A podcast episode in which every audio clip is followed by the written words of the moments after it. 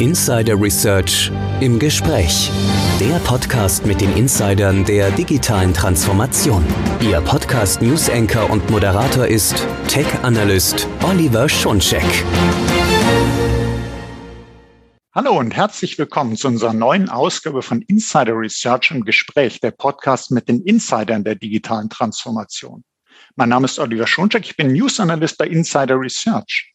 Heute geht es um die Kunst der Automatisierung und darum, wie Automation bei der Erreichung der Nachhaltigkeitsziele eines Unternehmens helfen kann. Nun, Umfragen wie die IBM Institute of Business Whale 2022 CIO Study zeigen, dass bei den meisten Unternehmen die feste Absicht besteht, ihre Nachhaltigkeitsziele zu erreichen. Doch es herrscht Unklarheit, wie man die Umsetzung angehen soll. Gleichzeitig müssen aber Wege gefunden werden, wie die Nachhaltigkeitsstrategien und die Geschäftsziele in Einklang gebracht werden. Ein sehr lohnender Bereich, in dem sich Nachhaltigkeit und bestehende wirtschaftliche Ziele perfekt verbinden lassen, ja, das ist die IT. Ganz gleich, ob ein Unternehmen selbst ein Datacenter betreibt oder externe Cloud-Dienste nutzt. Schauen wir uns das jetzt in der Praxis an, wie hier Automatisierung helfen kann. Und unser heutiger Interviewgast, ein Insider, ist Arne Melcher. Er ist verantwortlich für einen Teil des technischen Vertriebs für Automatisierungssoftware bei IBM. Hallo Arne. Hi Oliver, danke für die Einladung. Ja, sehr, sehr gerne. Und es ist schön, dich im Podcast zu haben. Und wir haben ja jetzt gemeinsam ein sehr, sehr wichtiges Thema, um nicht zu sagen, das wichtigste Thema unserer Zeit, nämlich die Nachhaltigkeit. Und eine Aufgabe der Nachhaltigkeit im Unternehmen wäre ja, wenn man auf die IT blickt, lass die IT einfach mal weniger verbrauchen, aber bitte schön mehr leisten. Und ehrlich gesagt klingt das nicht ganz einfach. Jetzt zuerst mal das eigene Data Center. Wenn man jetzt ein eigenes Data Center betreibt, was würdest du sagen, wie steht es denn hier bisher um das Thema Nachhaltigkeit, aber auch Effizienz? Also Oliver, das ist eine äh, sehr, sehr gute Frage. Und ich würde ganz kurz mal diesen Begriff Nachhaltigkeit auch aufgreifen wollen, weil ich finde, das ist ein ganz schön großes Wort. Und ich finde es gut, dass es in unser aller Bewusstsein rückt, dass wir zunehmend versuchen, die Ressourcen und die sind vielfältig, äh, auch im Data Center, möglichst äh, sinnvoll zu nutzen, möglichst auszubalancieren. Du hast es gerade schon erwähnt, zwischen den wirtschaftlichen Zielen und eben auch dem sorgsamen Umgang mit der Umwelt. Ähm, das sind die äh, verbauten Chips, das ist der genutzte Strom, das ist die Kühlung, das sind viele, viele Aspekte. Und da eine, eine Abwägung zu machen, ist tatsächlich eine große Herausforderung für viele unserer Kunden, für viele der Unternehmen, mit denen wir zusammenarbeiten dürfen. Ja, und ähm, da geht's genau im Data Center eben um die Gegensätze von habe ich genug Ressourcen zur Verfügung gestellt, dass zum Beispiel ja zu Peak Times, zu Zeiten, wo viel Last ist, äh, ausreichend Ressourcen, ausreichend Rechenkapazitäten, Speicher, Netzwerk zur Verfügung stehen. Ähm, und auf der gegenüberliegenden Seite sorge ich aber auch dafür, dass ich nicht ein riesen Data Center hinstelle, was 90 Prozent der Zeit quasi eigentlich gar nichts zu tun hat und außer Strom zu verbrauchen. Das wäre sozusagen genau das, was wir nicht wollen. Ähm, sowohl äh, im Sinne der Nachhaltigkeit, aber auch im Sinne natürlich der wirtschaftlichen Ziele, weil die Ressourcen zur Verfügung zu stellen kostet eben ja viel Geld und ähm, auch mit dem will ein Unternehmen nachvollziehbarerweise sorgsam umgehen. Und ich entnehme mal deinen äh, Erläuterungen, dass es da, äh, weil es eben nicht so einfach ist, diesen Spagat zu schaffen zwischen Nachhaltigkeit und wirtschaftlicher Effizienz, äh, dass es da sicherlich noch nicht so richtig gut steht. Also man könnte nicht sagen, äh, dass bei allen Datacentern alle Ampeln auf grün sind, äh, super nachhaltig, super effizient.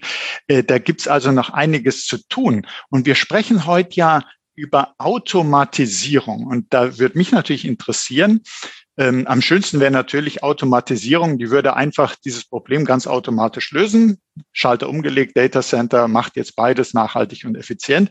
Ähm, also Spaß beiseite. was kann denn Automatisierung machen, um im eigenen Data Center für mehr Nachhaltigkeit und für mehr Wirtschaftlichkeit zu sorgen? Kannst du uns da Beispiele geben, erklären, was da möglich ist?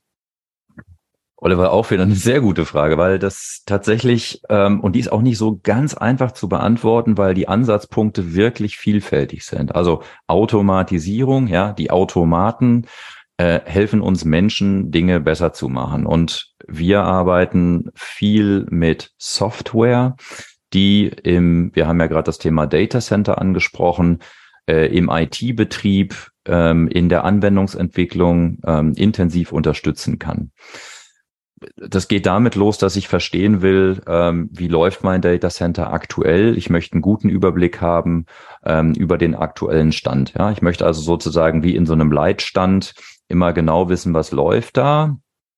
Und ähm, so ein Leitstand, alleine schon so ein Leitstand aufzubauen und wirklich cross äh, über alle Applikationen hinweg, über alle Systeme hinweg, über die unterschiedlichen Komponenten der Systeme hinweg einen integrierten Leitstand schon haben. Alleine das kann schon ein Riesenprojekt sein und das ist wirklich erstaunlich. Ähm, alle Kunden machen da was, aber diese, diesen wirklich integrierten Blick und dann auch relativ schnell ähm, reingehen zu können, wenn mal was nicht so gut aussieht, wenn mal rote Ampeln hochkommen, da sehen wir, das sind große Herausforderungen und da kann die Software schon einen Unterschied machen. Der zweite Punkt ist dann, wie gerade erwähnt, die Ressourcen optimal einzusetzen. Auch da kann Software in der Automatisierung und der Optimierung einen großen, einen sehr großen Beitrag leisten. In der Anwendungsentwicklung, also es gibt ganz, ganz viele Aspekte, wo Software und die Automatisierung, man könnte auch ein Stück weit sagen, die Digitalisierung einen großen Unterschied machen kann. Und ja, ein, ein unglaublich spannendes Feld.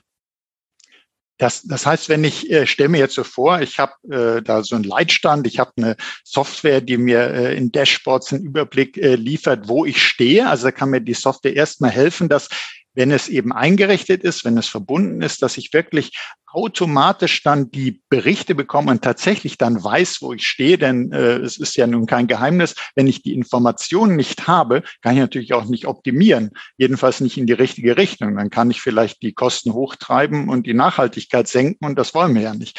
Das heißt also, mit der richtigen Software, mit der richtigen Technologie äh, gewinnt man hier Transparenz zum einen und das in Zukunft, wenn man es gut macht, tatsächlich auf Knopfdruck. Und äh, man kann dann mhm. aber auch diese Information nutzen, um beispielsweise die Ressourcen, äh, die genutzt werden, dann auch optimal auszuwählen. Um einerseits zu sagen, ich verschwende die nicht und andererseits äh, ich mache auch die Kosten nicht unnötig hoch. Und ich stelle mir so vor, wenn jetzt einer ein eigenes Data Center hat, Riesenaufgabe. Wenn einer aber Cloud-Dienste nutzt, könnte der ja denken und erwarten, ja, das ist dann schon so. Also wenn ich die Cloud nutze, ist das für mich gleich so, dass die Kosten optimiert sind, weil ich zahle ja, so heißt es ja, immer nur das, was ich wirklich verbrauche, ist also schon mal sehr schön. Mhm. Äh, aber wie steht es dann zum Beispiel um das Thema Nachhaltigkeit, wenn ich die Cloud nutze? Und mit dem Blick auf unser heutiges Thema, wie kann denn das Ganze auch noch automatisch gehen? Ist es so, dass ich dann als Cloud-Nutzer auch sowas habe, so ein Leitstand, wo ich dann entsprechend alles sehe, wo ich unterstützt werde, die Cloud richtig zu nutzen? Ja, absolut. Also das äh, ist auch ein sehr interessanter Aspekt. Wenn ich Cloud-Services nutze, gebe ich quasi ein Stück meiner Verantwortung an einen Dienstleister, von dem ich erwarte, dass er genau diese Software oder die Infrastruktur oder die Plattform für mich optimal betreibt. Ne? Und dann gibt es dann also entsprechende Vereinbarungen, Service Level Agreements, wie viel Ausfall darf denn so ein Service überhaupt haben über die Zeit und ich ver verlasse mich ein Stück weit drauf, dass der Dienstleister das gut macht. Äh, unsere Kunden, wir sehen das quasi quer durch die Bank, äh, sind heute allesamt in einem sehr hybriden Modus unterwegs, dass sie bestimmte Services von Cloud-Anbietern nutzen und andere ähm, IT-Ressourcen und IT-Services äh, selber in der eigenen Hand immer noch haben teilweise weil es vielleicht eine sehr kritische Infrastruktur ist, weil es Sicherheitsaspekte hat, weil es um sensible Daten geht. Ähm, das heißt, diese hybride Cloud-Nutzung und auch Multi-Cloud-Nutzung, weil viele unserer Kunden auch unterschiedliche Infrastrukturanbieter, Hyperscaler beispielsweise im Einsatz haben, bedeutet, die Welt ist auf der einen Seite vielleicht ein bisschen einfacher geworden, weil bestimmte Aspekte outgesourced sind. Auf der anderen Seite will ich trotzdem den integrierten Blick behalten. Äh, und ich kann das dann natürlich auch nutzen, um wieder dieses Integrierte, diese, diese Dashboards beispielsweise zu bauen. Ich brauche dann unterschiedliche Adaptoren. Das heißt, alleine der Aufwand, auf den wieder neu integrierten Leitstand zu kommen, ist das eine. Auch da kann schon Software ein Stück weit automatisiert einfacher, schnell in die Systeme reingucken. Ich habe oft auch Leitstände, die einzelne Aspekte des IT-Betriebs äh, betrachten, sei es die Netzwerke, sei es einzelne Virtualisierungscenter. Ähm, aber auch da wieder eine kombinierte und eine integrierte Sicht zu bekommen, zum Beispiel aus Perspektive bestimmter Applikationen Ende zu Ende, ähm, ähm, bestimmter Verantwortungsbereiche, IT-Center. Da wird es dann schon schwieriger und auch da äh, sehen wir aber große Fortschritte auch durch den Einsatz von Software und von Automatisierung. Dann kann ich es mir wahrscheinlich auch so vorstellen, äh, du hast ja gerade gesagt, so äh, gerade Hybrid Cloud, Multicloud, das sind so die Ansätze, die Modelle, die hauptsächlich gefahren werden, äh, dass so eine Software, so ein softwarebasierter Leitstand dabei helfen kann und das eben automatisiert machen kann, dass ich den richtigen Workload sozusagen in der richtigen Cloud habe, wenn man so möchte, bei Multicloud oder dass ich eben automatisch äh, dann den Workload und die Daten da habe, wo sie am besten passen. Einerseits, du sagtest, Compliance sind vielleicht sensible Daten, aber eben auch, wo es äh, aus äh, energetischen Gründen sozusagen am meisten Sinn macht, äh, mache ich das jetzt lieber im eigenen Data Center oder mache ich das in der Cloud? Und dass ich da nicht jedes Mal als Mensch überlegen muss, wo kommt das hin, sondern dass ich da wirklich eine intelligente Unterstützung habe. Und ich denke, das ist auf jeden Fall eine äh, sehr große Hilfe, wenn ich meine Nachhaltigkeitsziele habe, dass so eine Software es schafft, äh, dass ich auch meinen Zielen äh, so nah wie nur möglich komme, im Idealfall diese wirklich erfüllen kann, indem eben die Entscheidungen so unterstützt werden. Und wenn ich eben mal meine Regeln vorgegeben habe, dass das dann automatisch ausgeführt wird und ich nicht jedes Mal sagen muss, okay, das bitte Hybrid, äh, im Hybriden, das bitte bei mir vor Ort, das bitte in der Cloud. Wäre ein Riesenaufwand. Jetzt mhm.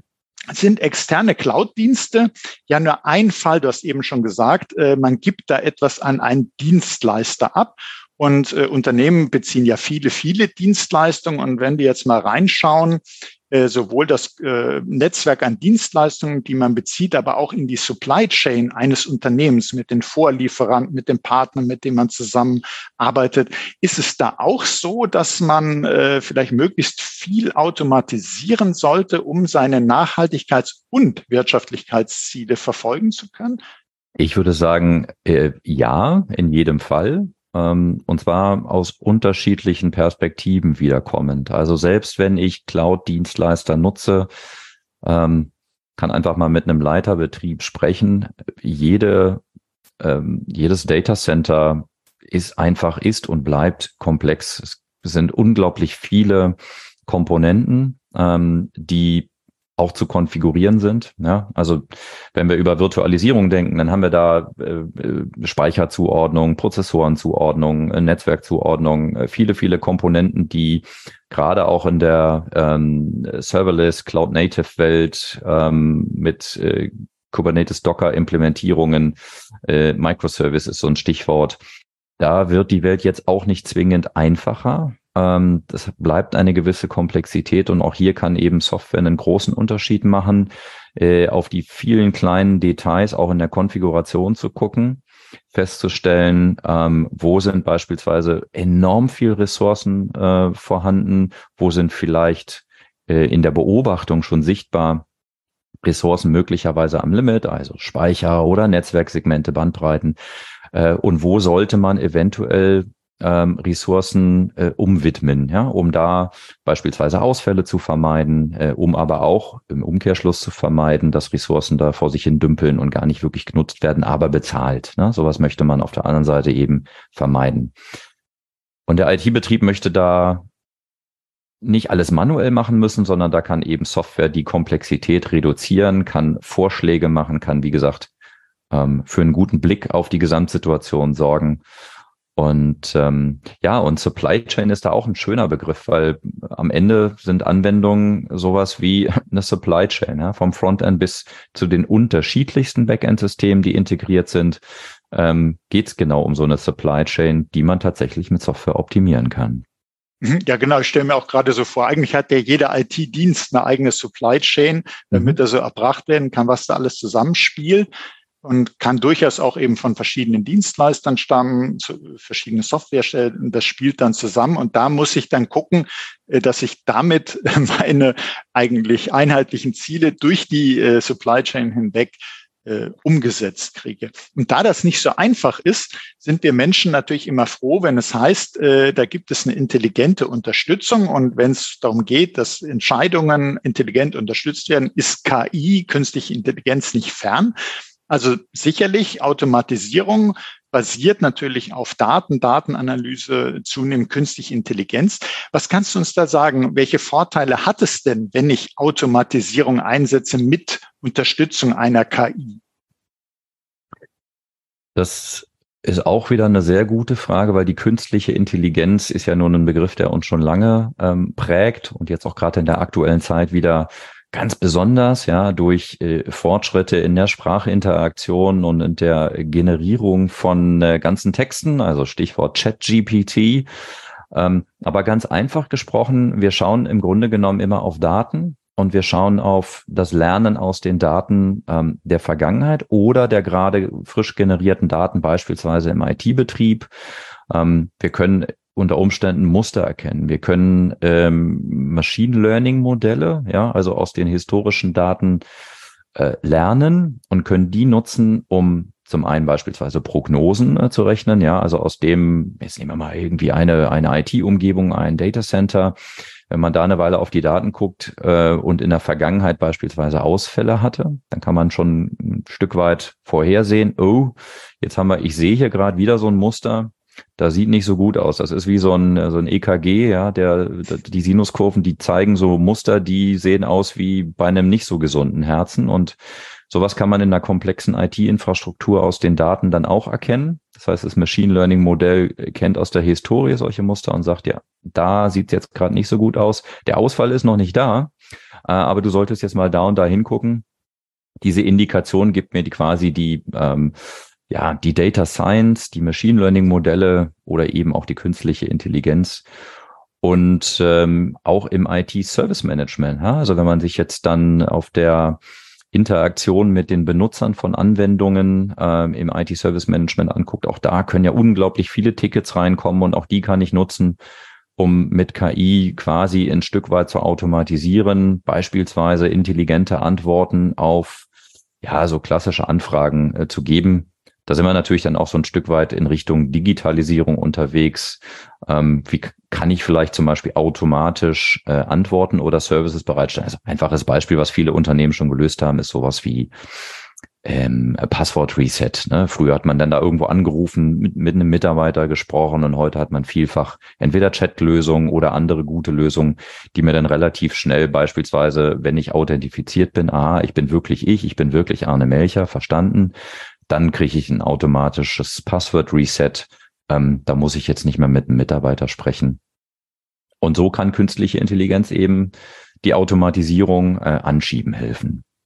Mhm. Und wenn ich, wenn ich mir das jetzt auch so vorstelle, äh, wie wir vorhin hatten, die äh, Datenverteilung, Workload-Verteilung, hybride Cloud, dass ich, anstatt dass ich jetzt selber mir großartig Regeln schreibe, dass so eine KI lernt, äh, einerseits, wie wird's gemacht, aber auch anhand der Messwerte, sage ich mal so, ich bin von Haus aus Physiker, deshalb äh, Messwerte, mhm. ähm, dass, äh, dass die KI dann sagt, äh, es wäre optimal, es wäre besser zur Optimierung, es so und so zu machen, also sich selber eben wie bei einer KI üblich die Regeln schreibt und dadurch wirklich hilft, dass man äh, dem Ziel immer näher kommt und dass man nicht als Mensch immer sagen muss, jetzt muss ich aber äh, jede Woche mal gucken, ob meine einmal aufgestellte Regel auch noch äh, zum gewünschten Ergebnis führt, sondern dass man da wirklich unterstützt wird. Mhm. Und so eine, wenn, wenn ich so KI höre und automatische Unterstützung, da sind so Bilder natürlich äh, bei uns allen im Kopf wie jetzt äh, Roboter. Ne? Die, ja. Aber es gibt auch im Softwarebereich gibt es ja auch so in Anführungsstrichen sowas wie Roboter. Ich habe da gelesen von Robotic Process Automation. Kannst du uns mhm. dazu auch was sagen, wie das in dem Zusammenhang hilft? Ja, äh, auch ein sehr spannendes Feld und kann sich quasi kleine digitale Arbeiter, Bots, äh, steckt auch in dem Wort Robotic Process Automation vorstellen, die so typische monotone Arbeiten, die sonst Menschen machen dürfen, äh, ein Stück weit abnehmen können. Ja, man kann sich ganz einfach gesprochen, ein Ansatz ist äh, so ein bisschen wie so ein Makrorekorder ich kann bestimmte Eingaben, ja, ich bekomme Informationen aus einer E-Mail oder irgendwas steht in einem Excel-Sheet und das muss dann irgendwo in ein anderes System übertragen werden. Das sind oft Anwendungsfälle, die naja, man könnte sagen Medienbruch. Ne? Also ich habe irgendwie noch keine digitale Schnittstelle, kein API, das das gut löst, sondern ich muss tatsächlich noch Informationen mehr oder minder manuell übertragen. Und da kann RPA im großen Unterschied machen, diese ah, monotonen, langweiligen Übertragungsarbeiten effizienter zu gestalten, schneller zu machen, Fehler zu vermeiden. Ja, und da ist RPA ein gutes Einsatzfeld. Also so ähnlich wie äh, in der Industrie am Fließband, dass man bestimmte Aufgaben, die immer wieder so gleich ablaufen würden, wo man den Menschen entlasten kann und dann macht es die Maschine in dem Sinne. Ja, ganz genau. Und das sind dankenswerterweise auch wirklich Aufgaben, wo, wenn man ehrlich ist, der Mensch jetzt auch nicht wirklich die größte Freude dran hat, das immer gleiche, relativ monotone immer wieder zu machen. Ne? Auch Informationen von A nach B zu übertragen, ist jetzt nicht die größte kognitive Leistung, die wir uns vorstellen können. Aber die, die, was die Maschinen ja eben gut können in der Regel ist, äh, so äh, optimierte Prozesse, das dann möglichst einzuhalten. Und das gehört ja auch so dazu, dass ich äh, meine Ressourcen sparsam einsetze, dass ich nachhaltig bin, dass ich eben äh, nicht immer wieder von dem möglichst idealen Weg abweiche, sondern in der Spur bleibe. Das hilft mir ja auch. Und wenn jetzt ein Unternehmen sagt, ähm, gut, äh, Automatisierung, ja, äh, hat Vorteile, KI-Unterstützung auch, aber ich brauche dazu Daten. Und ich habe auch gelesen, du hast auch gerade erwähnt, man braucht natürlich auch die Schnittstellen. Warum sind zum Beispiel die Schnittstellen so wichtig, damit so ein Automatisierungsprojekt funktionieren kann? Naja, zum einen, weil die APIs, die Schnittstellen sind ja im Prinzip die Integrationspunkte der digitalen Welt. Also wenn ich ähm, den Zusammenhang von Automatisierung und Digitalisierung versuche zu betrachten, dann habe ich natürlich nativ am allerliebsten APIs, digitale Schnittstellen, digitale Services, die mir ermöglichen, bestimmte Aufgaben zu lösen. Und ähm, da, wo ich die nicht habe, wir hatten gerade dieses Thema RPA, ja, da muss ich mir im Prinzip mit einer Krücke helfen. Besser wäre es ja eigentlich, wenn ich dieses RPA gar nicht brauche, weil ich eben schon Daten von einem Service nehme und damit einen API-Call, also einen digitalen Service nutze, den aufrufe, damit wird entsprechend eine bestimmte Aktion angeschoben, ein bestimmter Zustand verändert, was auch immer. Ähm, diese APIs, auch da ist ganz interessant, ne, wenn man in so ein Unternehmen reinguckt, gibt es unfassbar viele APIs in unglaublich vielen Versionen, weil die historisch entstanden sind, weil die sich über die Zeit ändern. Ähm, das heißt, APIs sind unfassbar wichtig in der digitalen Welt, auch im Kontext der Automatisierung, um bestimmte Prozesse eben ähm, ja automatisch ablaufen lassen zu können. Und wir sehen in dem Kontext aber auch eine sehr große Komplexität. Und zwar nicht nur in den Anwendungslandschaften innerhalb des Unternehmens, sondern Unternehmen vernetzen sich ja zunehmend auch äh, miteinander. Ja? Also die Monetarisierung von Services, die äh, Businessmodelle, die unterschiedliche Unternehmen, die in direkten Kontakt miteinander bringen. Auch da werden die APIs immer wichtiger und dann werden APIs nicht nur in irgendeiner Version XY zur Verfügung gestellt, sondern auch noch abgerechnet. Ja, das heißt, dieses gesamte Thema API Management ist eine ganz eigene Welt, der man auch ähm, in der man Dinge gut machen kann. Und da haben wir auch viel Erfahrung in Kundenkontakten und Projekten, die zeigen, dass es nicht immer so einfach geht. Mhm. Also hochspannend. Und ich sehe schon, ich habe hier einen echten Experten Insider für das Thema Automatisierung im Podcast und an Bord. Und da nutze ich doch die Chance, um mit dir gemeinsam einen Blick in die Zukunft zu werfen. Und zwar, wenn man Automatisierung in der IT anschaut, wie weit kann man das denn treiben? Ich habe gelesen, das muss jetzt mal hier, ist also ein halb komplizierter Satz, in der Zukunft sind vollständig instrumentierte, kontrollierbare, selbstständige, automatisierte und autonome IT-Betriebsumgebungen möglich. Uff. Also, also äh, wie, wow. wie, wie, kann man sich das alles äh, vorstellen? Wie weit wird es gehen? Und kann man sagen, die Automatisierung in der IT ist eigentlich auch ein zentraler Punkt für das Thema Nachhaltigkeit? Mhm.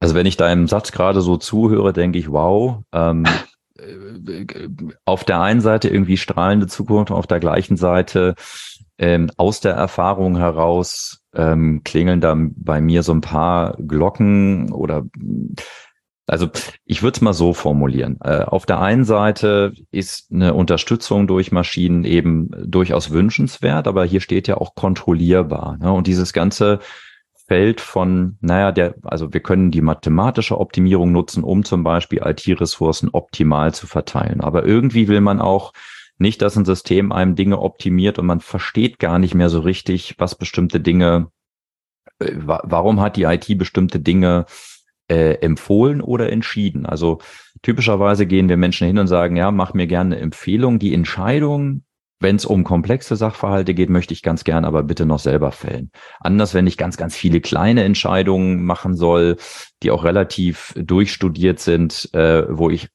sagen kann, äh, da ist die Entscheidung für mich machbar, dann passt das wieder ganz gut.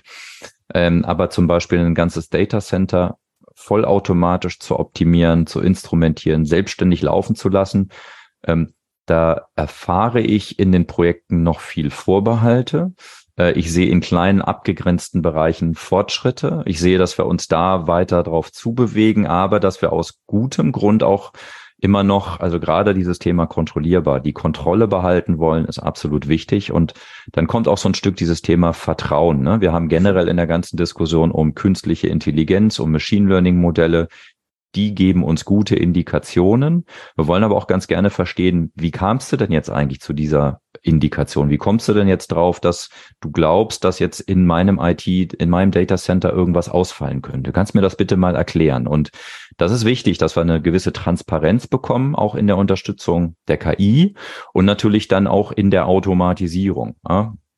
Also ein selbstfahrendes Auto soll ja bitte dann auch irgendwie ähm, ein Gefühl zeigen, das funktioniert alles richtig. Das lenkt jetzt nicht mal einfach hektisch nach links und ich kann ja nicht mehr nachvollziehen, warum macht es denn das jetzt? Krieg vielleicht sogar eher das Gefühl, uh, das dahinterliegende Modell, das ist nicht so richtig gut. Ne? Ähm, ja, und insofern, da ist technologisch immer mehr möglich. Ähm, ich glaube, mit viel Verantwortungsbewusstsein und Sensibilität kann man auch gemeinsam Fortschritte erreichen der Satz, wie du ihn gerade gesagt hast, ist gerade im Thema Kontrollierbarkeit wichtig und ich glaube Transparenz und und ähm, sich den Themen ein Stück weit nähern sind die sind die Erfolgsrezepte. Ich sehe schon, ich könnte mit dir jetzt noch viele Stunden über das Thema Automation sprechen, gerade wie du sagst, Transparenz, Kontrollierbarkeit. Äh, bei KI ist ja ein, ein Ding, wo es jetzt sehr massiv darum geht, wo man sagt, äh, kann das nicht zertifiziert werden, kann das nicht überprüft werden. Ich will wissen, warum was geschehen ist. Ich will bestimmte Entscheidungswege äh, vorausahnen können, damit da nicht was völlig Überraschendes passiert. Und äh, ja, zum Glück, denn äh, das Thema können wir jetzt hier gar nicht ganz ausschöpfen, natürlich zum Glück, äh, wird es ja ein Deep Dive äh, geben in einer gemeinsamen Online-Event-Reihe von IBM und Vogel IT Medien, wo auch die Rolle von Automation in der Sustainability noch tiefer erklärt wird. Mhm. Und äh, da wirst du dann auch wieder mit dabei sein. Ähm, kannst du uns einen kleinen Vorgeschmack geben, was da in diesem Deep Dive noch alles zu erfahren sein wird?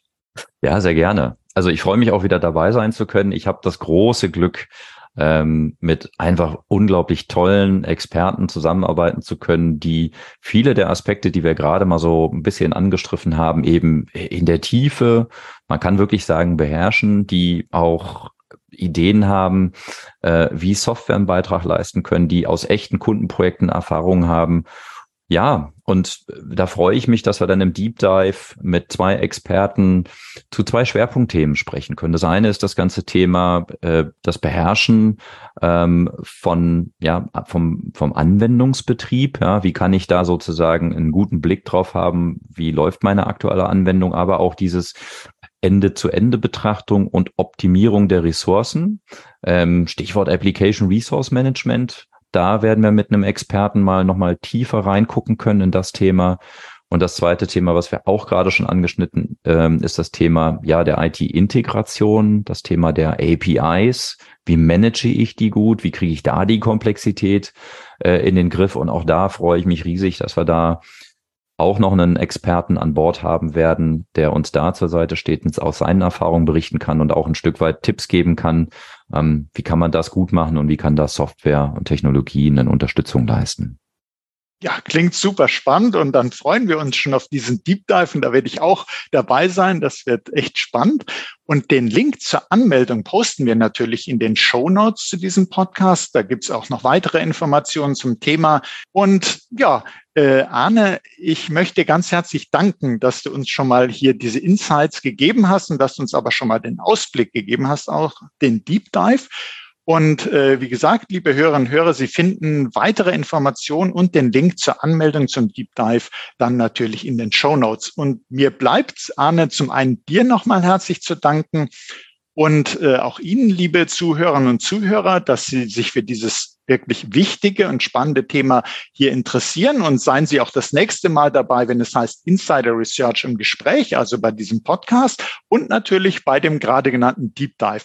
Und wenn es Ihnen gefallen hat, teilen Sie doch diese Folge in den sozialen Netzwerken und abonnieren Sie unseren Podcast. Sie finden uns auf allen führenden Podcast-Plattformen.